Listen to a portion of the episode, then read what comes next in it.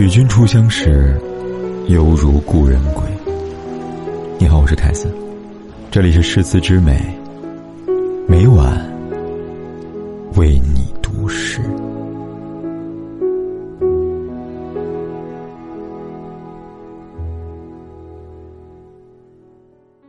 浣溪沙，端午，苏轼。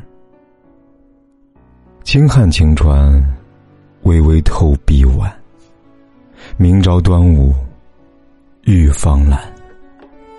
留香长腻，满晴川。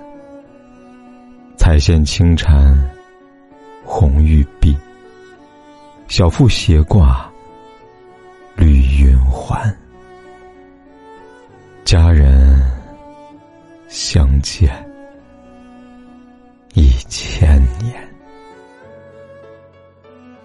虽然苏轼在揭发妻子王府离世时写出了情深无比的《江城子》，我们都被“相顾无言，唯有泪千行”而感动。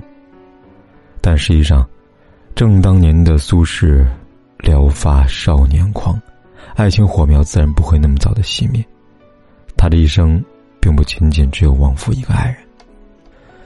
在王府过世之后，苏轼迎娶了王府的妹妹王润之。除他之外，还有几个小妾。朝云就是其中一个。朝云在认识苏轼时年仅十二岁，是一名歌女。彼时的苏轼已经步入中年，可他依然被朝云深深吸引，在朝云十八岁那年纳她为妾。我们都知道，苏轼独以名太高，在官场多少有点不合时宜。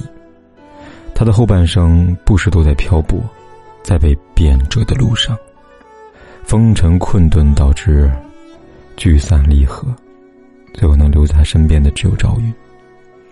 对于看透人情冷暖的苏轼来说，此时的赵云已不仅仅只是侍妾，而是知己，是这个世界上唯一懂他的那个人。《浣溪沙·端午》这首词的背景发生在苏轼被贬到惠州第二年，在这个重要的日子里，他满脑子里想的都是赵云，于是作此词送给他。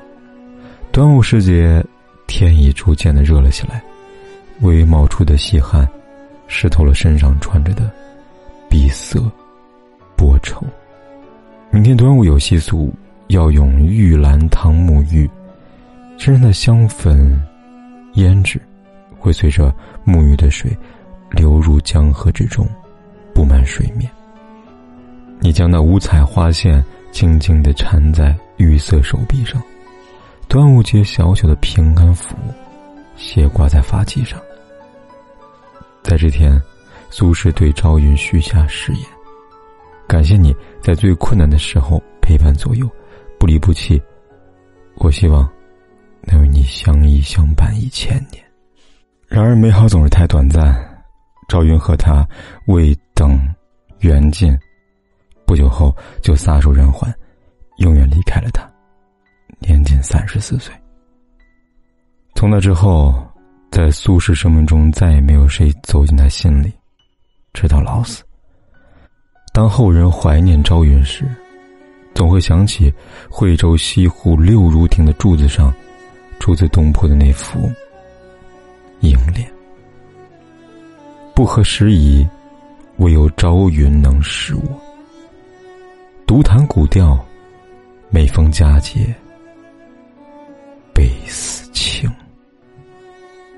是啊，这世上有几个人能寻到一个懂自己开心、委屈、烦恼、忧愁、落寞，甚至是种种不合时宜的人呢？